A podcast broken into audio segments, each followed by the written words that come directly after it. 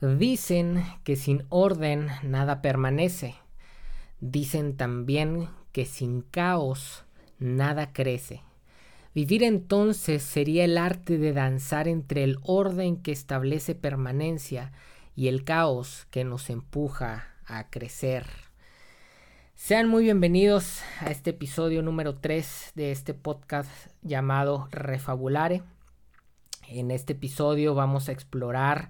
eh, a través de esta película que está en Netflix titulada Los dos papas, eh, que ha sido por ahí controversial, pero que creo que es sumamente eh, interesante y relevante para enfrentarnos o para pensar en los retos que, que, está enfrentando la religión en el mundo contemporáneo, no solo la religión, sino que esto tiene aplicaciones a la experiencia humana. Eh, vamos a dividir un poquito el podcast en tres secciones. Em, en la primera vamos a hablar un poquito de la película. En la segunda vamos a hablar un poquito de los marcos de representación que em, de alguna manera eh, aparecen en la película personificados en, en Benedicto y en Francisco. Y por último vamos a ver algunas aplicaciones que esto tiene para nuestra experiencia humana eh, y creo que vamos a terminar aprendiendo ahí cosas muy interesantes. Entonces vamos a empezar rápidamente platicando un poquito de la, de la película. Yo la, la vi, eh, más bien no la había visto eh, y de repente me llegó por ahí en WhatsApp una, un, un texto en donde alguna, alguna persona representante de la, de la iglesia católica eh, cabe recordarles yo no soy yo no soy católico respeto mucho la religión católica pero no no soy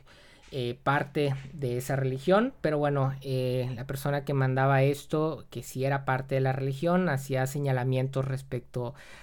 que se tuviera o se viera la, la película con ciertas pinzas no y señalando particularmente que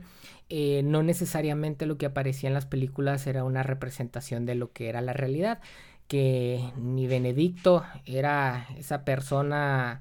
eh, dura y oscura que aparecía o que aparece en la película, ni Francisco era este total liberal, ¿no? Y, con esto yo quisiera recordar algo que, platicamos, em, creo que la semana pasada, si no la semana pasada, hace dos semanas, eh, y que es que es importante hacer una separación entre el tema de la historia cronológica, los hechos objetivos y sus nociones de verdad y la historia eh, que trasciende los meros hechos objetivos y que tiene una aplicación que puede ser útil a nuestras vidas, ¿no? Eh, evidentemente coincido con, con, quien escribió esto, la película no debe verse con este morbo de decir así sucedieron las cosas o así precisamente son, porque creo que el objetivo de la película, como el objetivo de las historias que de alguna manera refabulamos, las historias que de alguna manera tomamos y les damos un giro buscando cierta utilidad, eh, trascienden los meros hechos objetivos, ¿no? Eh, creo que a este, a este nivel de liderazgo en el que se encuentra eh, personajes como Benedicto, como Francisco, estos polos tan marcados como aparecen en la película no son reales, ¿no? Creo que, que, a esos niveles de liderazgo se entienden mucho más los grises, eh, se entienden las complejidades de una realidad que a veces nos impiden estar cargados totalmente de un lado o del otro. Pero eh, la película, al, hacer este, eh, esta polarización, al, empujar tanto a Benedicto como a Francisco hacia los, los extremos, permite generar un marco de representación que considero que es sumamente útil, ¿no? Em, que, es sumamente útil porque de alguna manera nos presenta los retos que tiene la iglesia y de qué manera existen elementos tanto de un lado como del otro que son relevantes para enfrentar estos, estos retos, ¿no? Eh, estos extremos se vuelven de alguna forma didácticos porque nos presentan ciertos contrastes. Y estos contrastes, eh, una vez que tú los ves polarizados, te permiten o te, o te, son útiles a la hora de que regresas a una realidad que es compleja y paradójica, ¿no? Em, y entonces pasamos a, hablar de este marco de, de, representación. Este marco de representación que por un lado, ahora sí que imagínense un cuadrilátero, en una esquina está el Papa Benedicto, me encanta, a mí es de mis actores preferidos, este, Anthony Hopkins. Eh, y, aparece en esa esquina eh, como un guardián del orden, ¿no? del orden eclesiástico, del orden de la iglesia. Recordemos que la iglesia católica es una institución que tiene aproximadamente 1600 años de existir, tal vez sea la organización más antigua del planeta, y que tiene entre sus miembros, entre sus fieles, 1200 millones de personas. Eh, en la medida que vivimos en un mundo occidentalizado y que la Iglesia Católica de alguna manera es una representación eh, de la fe de ese mundo occidental, eh, occidentalizado, eh, la relevancia de la película y de estos marcos de referencia o de este ring en donde por un lado está Benedicto tratando de guardar el orden eclesiástico, el orden conservador de una iglesia que, que pretende de alguna manera mantener eh, dogmas y estructuras que permiten que permitan dar a esas personas ciertos lineamientos claros de los límites del bien y el mal eh, se vuelven sumamente interesantes y relevantes. Eh, pero así como está o aparece en la película este extremo en donde está por un lado Benedicto tratando de ser este guardián de la de la dogmática religiosa, religiosa católica aparece un personaje en la otra esquina un personaje eh, encarnado en, la figura del que hoy es el Papa Francisco y que de alguna manera presenta a un tipo liberal, a un tipo promotor del cambio, a un tipo que no tiene miedo de meter las manos en el caos de la realidad, de la existencia, de la experiencia de los seres humanos, de las personas que integran o, que se acercan a, a, esta iglesia católica con sus estructuras y con sus intenciones de orden. Eh, vamos a, hacer ahorita eh, una descripción un poquito de, este marco de representación y es sumamente importante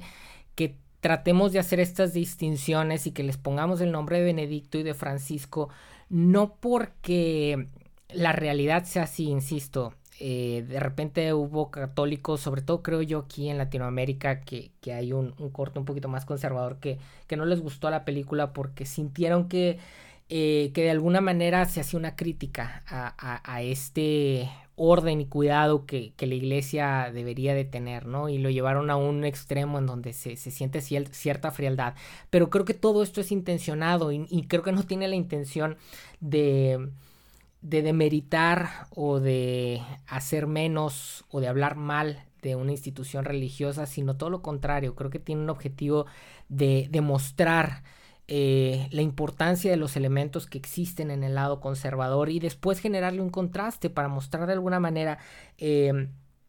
eh, las cosas positivas que existen en ese lado opuesto y en algún momento en la película unir ambos espectros y mostrar la realidad y hacer a la iglesia, la iglesia católica particularmente, pero creo que empuja hacia el resto de las religiones y empuja a algo con lo que los seres humanos nos podemos identificar, que es este encuentro entre cuestiones diferenciadas, pero que en el momento en que la realidad nos demanda eh,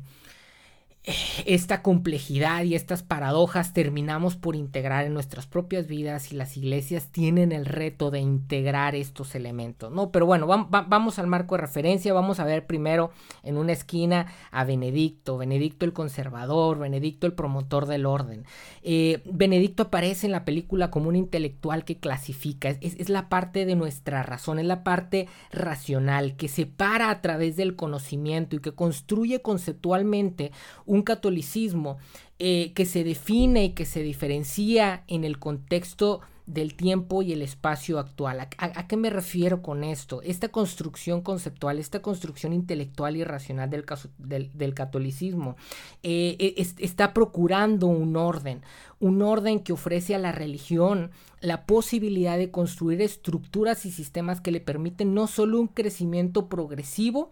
en el, en el mundo material y, entiendas el mundo material, eh,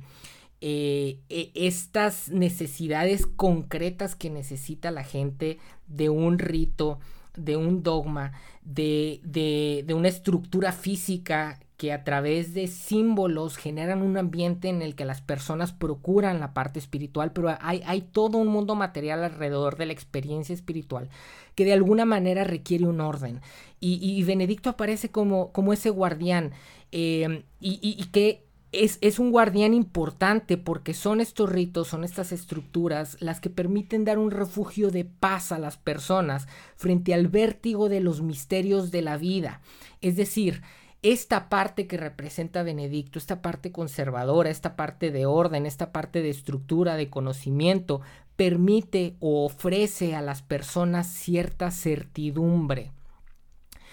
Cuando nos acercamos a estas preguntas de quién soy y qué hago aquí, eh, entramos a un mar de misterios. Y de alguna manera la religión ha tenido la función a lo largo de, los tiempos de ofrecer cierto grado de certidumbre. Em, y esta certidumbre permite también una organización social a través, a través de la religión y, de esos constructos morales muy concretos que responden a retos muy concretos que tiene el mundo. Eh,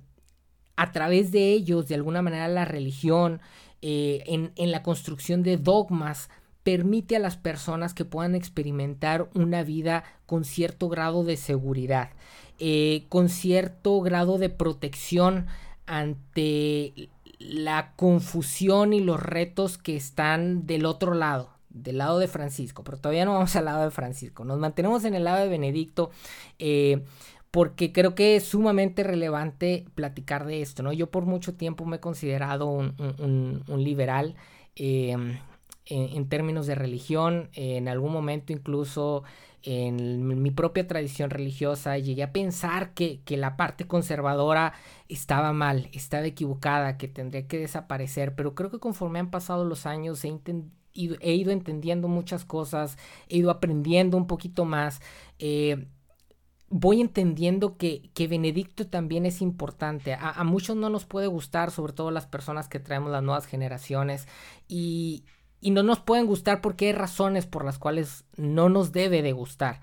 Pero, pero también tiene cosas positivas. Creo que toda la experiencia humana, incluidas las religiones, que es una la, la, religión en sí es una experiencia que vivimos los seres humanos, tiene luces y sombras y hay que entender las luces y las sombras para poderlo, para, para poderlo trabajar de alguna manera. Y no nos gusta a veces la parte de, del enfoque de alguna manera de Benedicto, del enfoque conservador, porque la religión se vuelve algo mecanizado, algo utilitario y algo, algo funcional. Que, que por un lado uno dice, bueno, e, e, eso tiene su parte buena, pero también eh, estas palabras mecánico, utilitario, funcional, suena a la cosificación de las personas y muchas veces las personas van perdiendo su valor humano a través de, estos enfoques, ¿no? Eh, lo que de alguna manera puede entenderse también como una virtud que permite que la organización se mantenga ordenada, que contenga ciertas categorías que permiten a las personas referencias que le dan seguridad a sus vidas. Eh, de alguna manera, esta función utilitaria que compara y que supervisa tiene como consecuencia una reducción de la plenitud sustancial en el ser humano, es decir, tiene una reducción en la experiencia que quiere tener el ser humano. Eh, de alguna manera los dogmas, las estructuras generan esta, estas formas en donde el ser humano puede descansar y sentirse protegido de, del vacío existencial que uno puede interpretar, del misterio que significa vivir, pero por otro lado, esta función utilitaria va, va haciendo al ser humano cada vez más frío, más lejano, o va haciendo a la religión cada vez más fría y más lejana de la experiencia humana completa. De alguna manera, eh, esta iglesia perfecta, esta iglesia que, que, de alguna manera aparece ahí Benedicto tratando de proteger su, su perfección, su, su limpieza, eh, la, se, se, va alejando de un ser humano que no es perfecto, que no está limpio, que, que es mucho más que estructuras y líneas que determinan eh, cierta, cierta seguridad. Eh, y, esto nos va alejando de alguna manera no solo de los seres humanos, o no solo va alejando a la religión de los seres humanos, sino que los seres humanos que, que, que viven su religión solo en este extremo, solo en este marco de referencia, el, marque, el marco del orden, el, el marco conservador, el marco que representa a Benedicto en la película, quienes trabajan simplemente su religión desde este enfoque, caen en algo que aparece en la película, un Benedicto diciendo, ya no escucho la voz de Dios. Repito, ¿eh? Repito, yo no digo ni creo necesariamente que Benedicto en algún momento haya dicho o pensado esto. Eh, lo que digo es que en la película, al mandar hacia ese extremo conservador, de orden, rígido a Benedicto, te presentan la consecuencia de vivir en este extremo, de tender hacia este extremo, ¿no? Muchas veces perdemos esa sensibilidad con lo espiritual, nos quedamos tanto en lo racional, en los constructos, que perdemos la sensibilidad de un espíritu que se une con Dios o que se une también con los otros seres humanos, ¿no? Llega un punto en donde no, no solo, eh, bueno, Benedicto dice en, en, alguna parte de la película, ya no escucho a Dios, pero creo que también la iglesia que se enfrasca en el lado conservador deja también de escuchar a los seres humanos. Eh, a pesar de esta reducción en la plenitud sustancial que significa el lado conservador, el, extremo eh, de orden que, significa de alguna manera Benedicto, eh, es, este, esto es indispensable para la funcionalidad de la religión en el mundo material, como lo dijimos previamente, pero también implica el riesgo de una religión que pierde el contacto con la gente y que por lo tanto pierde la esencia que justifica su razón de ser, es decir, el orden es necesario para que la eh, institución permanezca. Estas visiones conservadoras procuran un orden que es necesario, pero cuando nos quedamos en el mero orden, cuando no estamos abiertos a romper la racionalidad, o más bien a romper los límites de la razón, hacia el encuentro con un Dios que, que de alguna manera representa o procura a seres humanos que son dinámicos y que están en constante cambio, se corre el gran riesgo de dejar de ser relevantes. Eh, se puede perder de alguna manera el significado que debería de tener la religión y de alguna manera la religión se estanca en el tiempo, pierde relevancia y puede morir en su propia estabilidad. Es decir, el orden nos ofrece, eh, ofrece a las religiones una estabilidad, pero si el orden no se abre hacia el otro polo, puede morir en esa propia estabilidad. Y en ese sentido nos movemos hacia el otro lado del cuadrilátero, nos vamos hacia el otro extremo que en la película eh,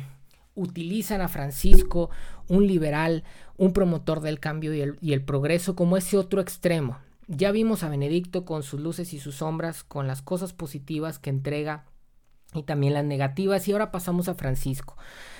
Eh, y de alguna manera, si el mundo de Benedicto hace de la religión una funcional, eh, una condición necesaria para la existencia de las religiones, eh, el mundo de Francisco hace de la religión una con significado a través de la unión. La unión termina por ser una condición necesaria para considerar la existencia de la religión como relevante a seres humanos que se están moviendo, a seres humanos como tú y como yo que somos dinámicos. Y repito, durante mucho tiempo las iglesias, las religiones, la católica y las no católicas, vivieron circunstancias en donde la velocidad de cambio, en donde las circunstancias sociales no se movían tan rápido como se están moviendo hoy en día. Eh, tal vez este polo, este extremo del Francisco liberal, promotor del cambio y, el, progreso, era menos necesario en, épocas pasadas.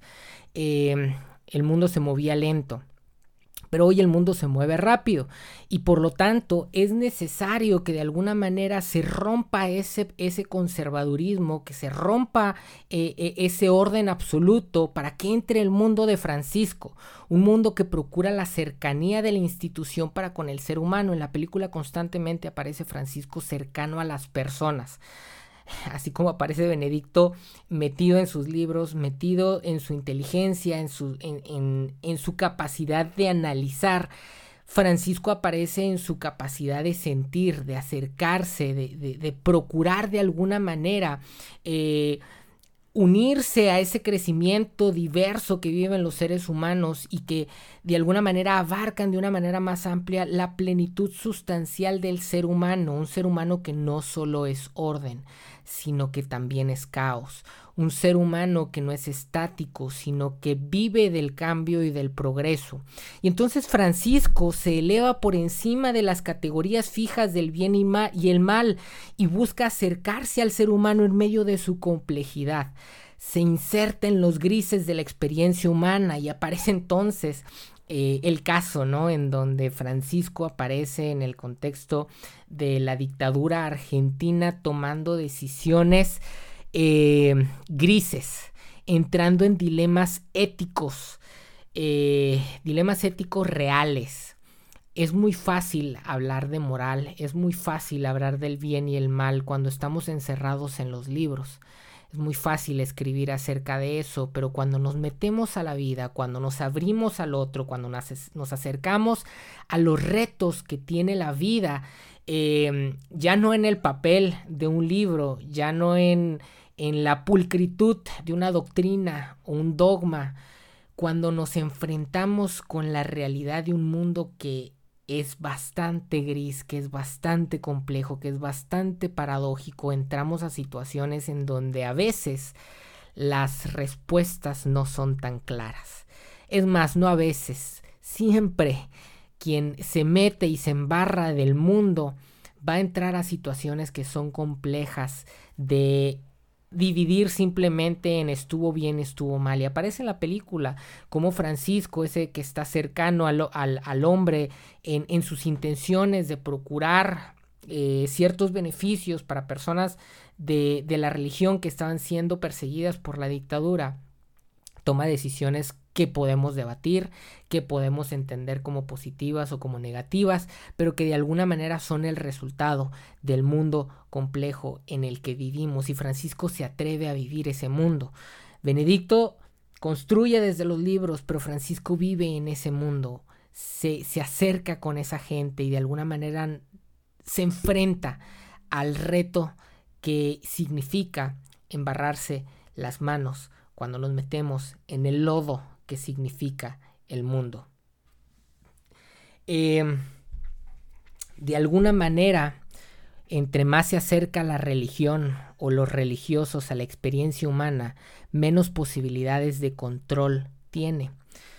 Por la simple razón de que cada persona se convierte en un mundo, cada situación, cada contexto tiene sus propias reglas. Y uno podría decir, o, los conservadores podrían decir, bueno, entonces me estás hablando de relativismo y entonces caemos en el riesgo de que todo se caiga a pedazos, de que se rompe el orden, de que se rompe cualquier tipo de, certidumbre y entonces vivimos la época en la que vivimos, en donde las personas no tienen una guía y, y podemos entrar en este debate, ¿no? Eh, podemos entrar en estos polos, pero la realidad es que estos polos de alguna manera se tienen que integrar.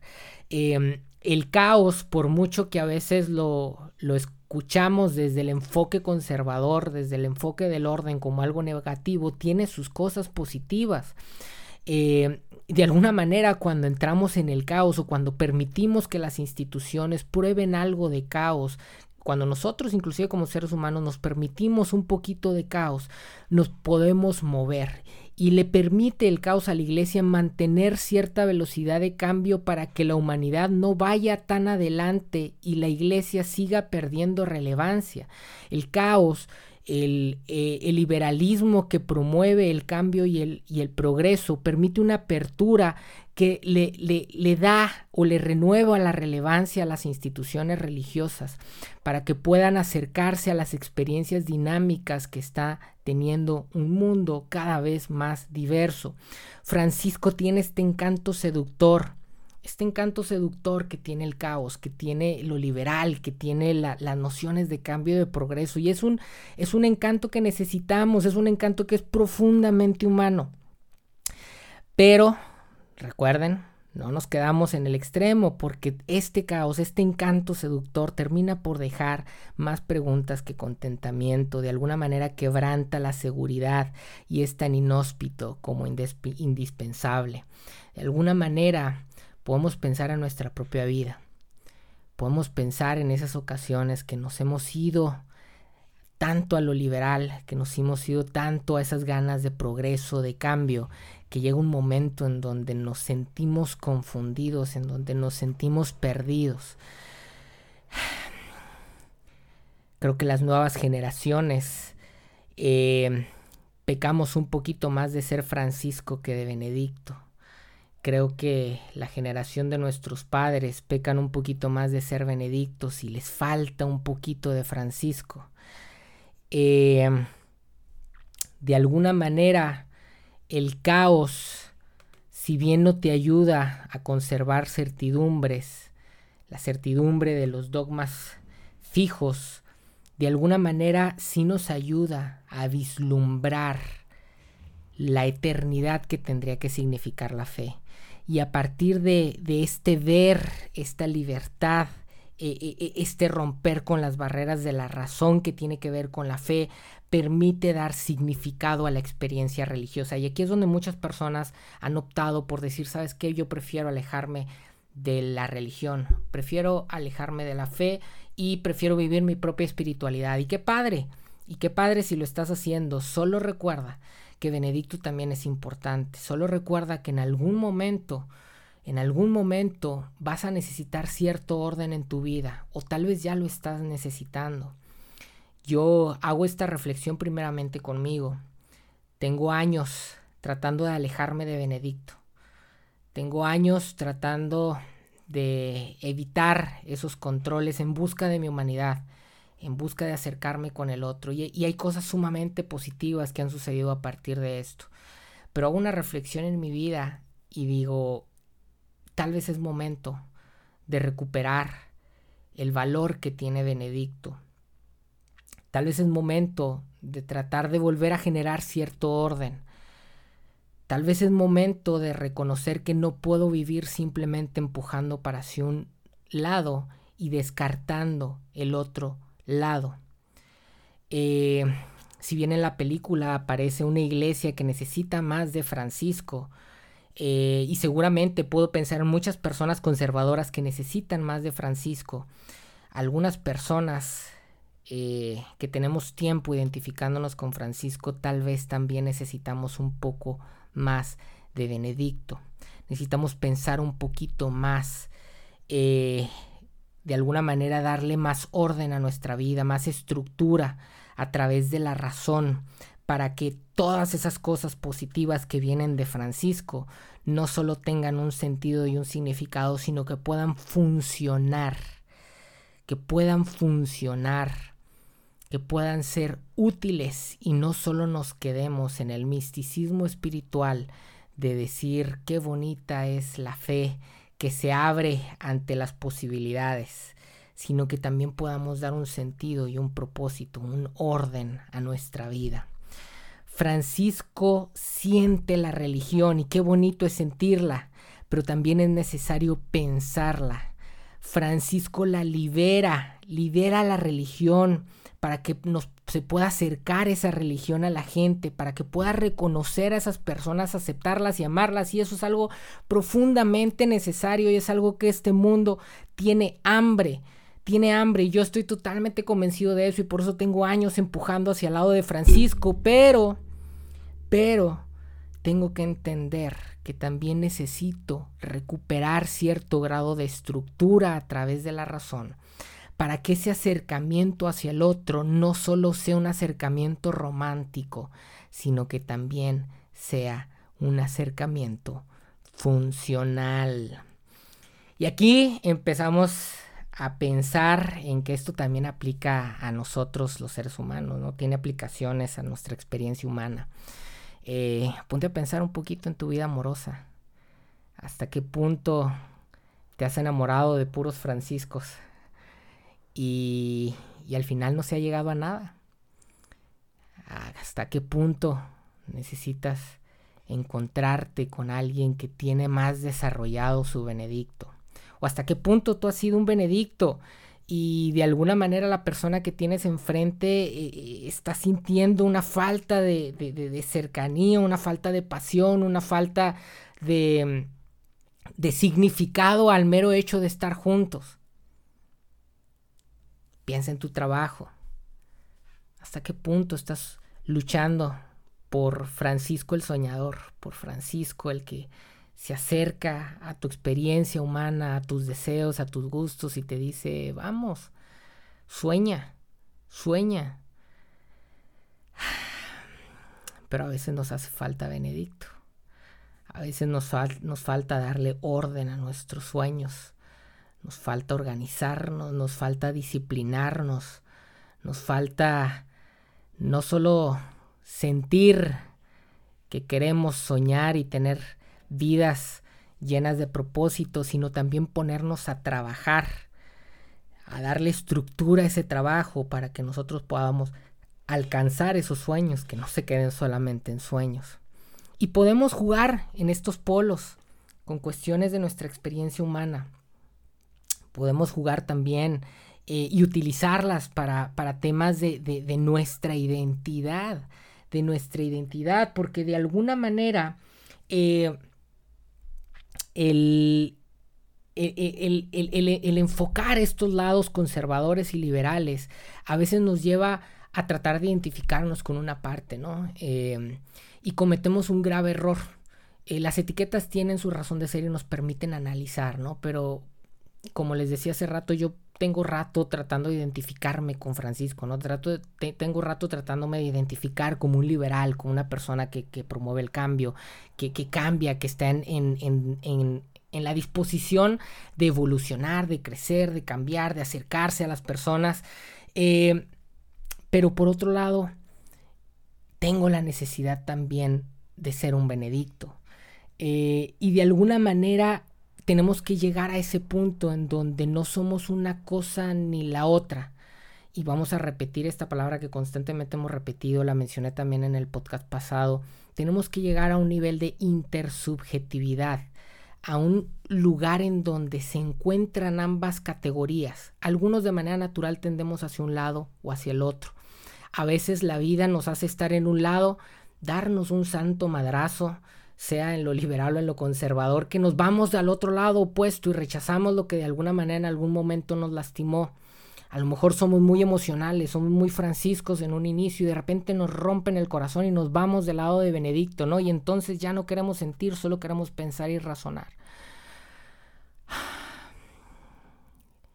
Y cometemos el error de estar yendo de un polo al otro sin entender que lo que necesitamos es unir las diferencias, encontrar ambas categorías.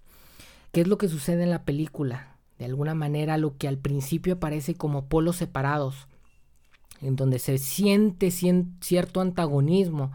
eh, empieza a haber una fusión, una fusión que termina en dos seres humanos que están viendo un partido de fútbol y que lo disfrutan más allá de etiquetas, que lo disfrutan en el juego que significa la vida. Eh, dos polos que encuentran una manera de convivir, de valorarse mutuamente, de sumarse en favor de la existencia, en el caso de la película, de una religión, la existencia y en la relevancia de una religión, pero que en tu caso y en mi caso tendría que ser el encuentro de las diferencias que permiten valorar ambos espectros de la vida y que si tú tiendes hacia una cosa puedas valorar y a lo mejor intencionadamente procurar el otro espectro de la vida. Nosotros, bueno, las religiones y también los seres humanos tendemos a generar una identidad, una manera en la en la que pensamos acerca de nosotros mismos. Y cuando tú, cuando yo, eh, cuando el ser humano en general piensa sobre sí mismo, se enfrenta, como lo hace la religión en la película, con, la con una tarea sumamente retadora una, tarea que es sumamente retadora, sobre todo en el contexto de lo contemporáneo. Eh, es, una tarea que se enfrenta a tratar de generar una identidad en un mundo que se mueve constantemente. Hay una creciente, tenemos 20, 30 años con una creciente conectividad que ha hecho que rompamos las grandes narrativas, es decir, esas historias que nuestros padres a lo mejor pensaron como eh, verdades absolutas y ciertas porque no conocían otras, nosotros vivimos en otro contexto, nos acercamos a otras culturas, eh, conocemos formas diferentes de vivir, de pensar, a través de las redes sociales, a través de los viajes, a través de los medios de comunicación, estamos viviendo un escenario sumamente particular y complejo que no se había vivido en ninguna otra etapa de la humanidad. Y en este escenario es que tenemos que construir una identidad propia. Las religiones tienen que construir una identidad propia, pero también nosotros. porque esta identidad es la que de alguna manera nos permite movernos en medio de todo esto que se mueve tanto. Y no solo nos permite una construcción de una idea de lo que somos nosotros mismos, sino que nos construye una idea respecto a lo que es el otro. Y esto es sumamente relevante. La manera en que nos interpretamos a nosotros mismos y la manera en que interpretamos a los demás es sumamente importante porque no solo responde a las necesidades de la construcción de una vida del individuo, es decir, eh, cuando yo me veo reflejado en Francisco y en Benedicto, y cuando yo me veo generando una danza entre ambos conceptos, no solo estoy construyendo la manera en que yo vivo mi vida, sino la manera en que yo veo a lo otro, a lo que es diferente a mí, cómo interpreto a quien es de una religión distinta a la mía? ¿Cómo interpreto a quien tiende más hacia lo conservador, siendo que yo a lo mejor me considero una persona que tiende más hacia lo liberal? ¿Cómo interpreto a quien es diferente a mí? Porque no somos seres aislados, no somos personas metidas en un cubículo o no somos personas en medio de desiertos en donde nosotros construimos nuestra identidad y nuestro propósito de manera independiente, sino que de alguna manera nos enfrentamos siempre con lo que es diferente a nosotros y con eso que es diferente construimos de alguna manera los materiales sociales que compartimos con los demás. Y en este contexto de complejidad dinámica, eh, y heterónoma es necesario aprender a integrar los opuestos, conservador y liberal, ordenado y caótico, Benedicto y Francisco, todo lo necesitamos. Necesitamos hacer más conscientes y movernos en estas categorías, sentir ambas categorías porque el enfoque conservador nos ayuda a entender el valor del orden de la vida. Benedicto nos ayuda a dar sentido a la vida, nos permite un piso firme sobre el cual podemos organizar nuestras vidas. Pero Francisco nos ayuda a tener significado. El enfoque liberal nos ayuda a vivir el valor del caos en la vida, nos permite la flexibilidad no solo para permanecer, sino para avanzar en nuestras vidas nos ayuda a relacionarnos con lo otro y estas relaciones son las que nos llevan a vivir nuestros sueños. Pero esos sueños también requieren metas y objetivos concretos y para eso necesitamos una identidad que se define desde el orden, que se define desde el enfoque conservador, que se, que se define no solo desde lo que sentimos, sino también desde lo que pensamos. ¿Cómo ven? ¿Cómo ven? Eh, si no han visto la película, realmente creo que vale la pena, sobre todo después de todo esto, lo que ya les platiqué. Si, si, si creen que, que es significativo para sus vidas esto que les estoy platicando, a lo mejor vale la pena que inclusive vuelvan a ver la película y que se vean reflejados en Francisco, que se vean reflejados en Benedicto, porque por muchos años eh, la lógica de la modernidad, esta lógica eh, que por cierto tiende mucho más hacia el enfoque de Benedicto, el enfoque de esta verdad moderna en donde es una cosa o la otra, las cosas son blancas o negras, este paradigma dualista de la realidad en donde solo puede ser uno de los dos contrarios el que es verdad, creo que nos ha hecho mucho daño. Y creo que sería un error igual de grave el simplemente irnos hacia eh, el negar este tipo de verdades, sino que creo que es importante conciliar ambos enfoques. Eh, la realidad, sobre todo la realidad contemporánea, la que, la que vivimos hoy,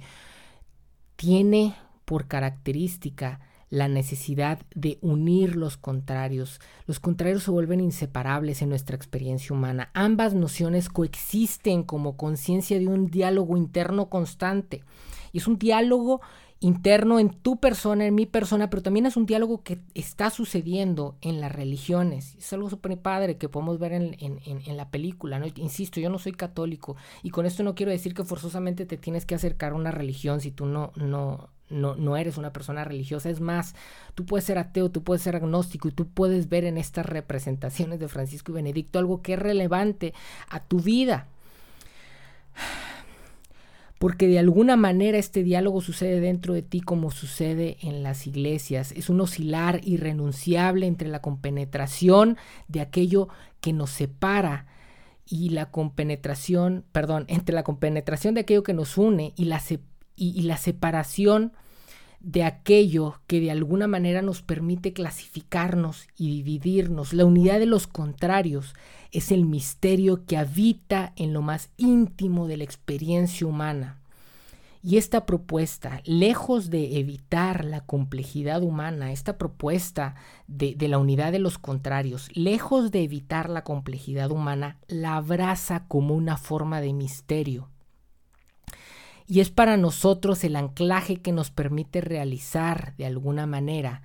un entendimiento de una condición espiritual en el ser humano que no solo vive una experiencia espiritual mística, individualista,